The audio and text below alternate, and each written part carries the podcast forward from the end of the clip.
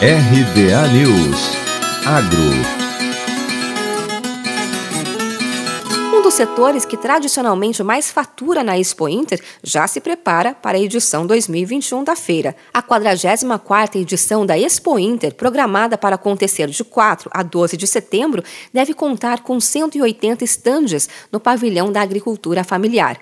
Caso esse número de bancas se confirme, ficará abaixo dos 316 espaços ocupados pelos expositores em 2019, na última Expo Inter com o público externo. Em 2020, as vendas da agricultura familiar ocorreram ocorreram apenas no formato drive-thru, com a presença de 52 estandes durante a Expo Inter Digital. A proposta da saúde levou em conta a área de 7 mil metros quadrados do pavilhão e todos os protocolos necessários para tornar o ambiente seguro tanto para os expositores quanto para os consumidores dentro de um cenário de pandemia.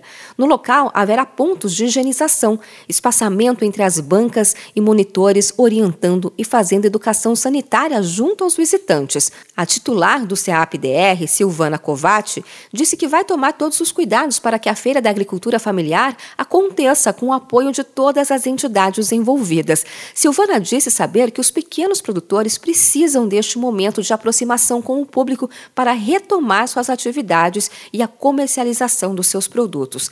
Além de confirmada a Feira da Agricultura Familiar presencial, está ainda em análise a possibilidade de haver uma nova edição do formato drive-thru na Expo Inter.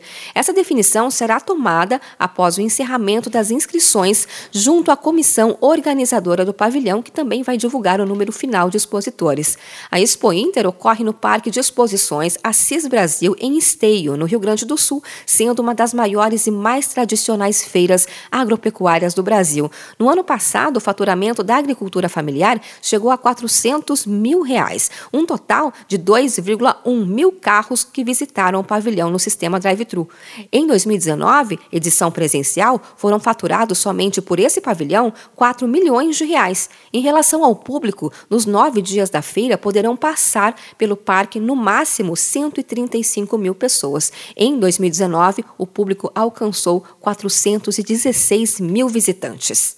De Campinas, Luciane Iuri.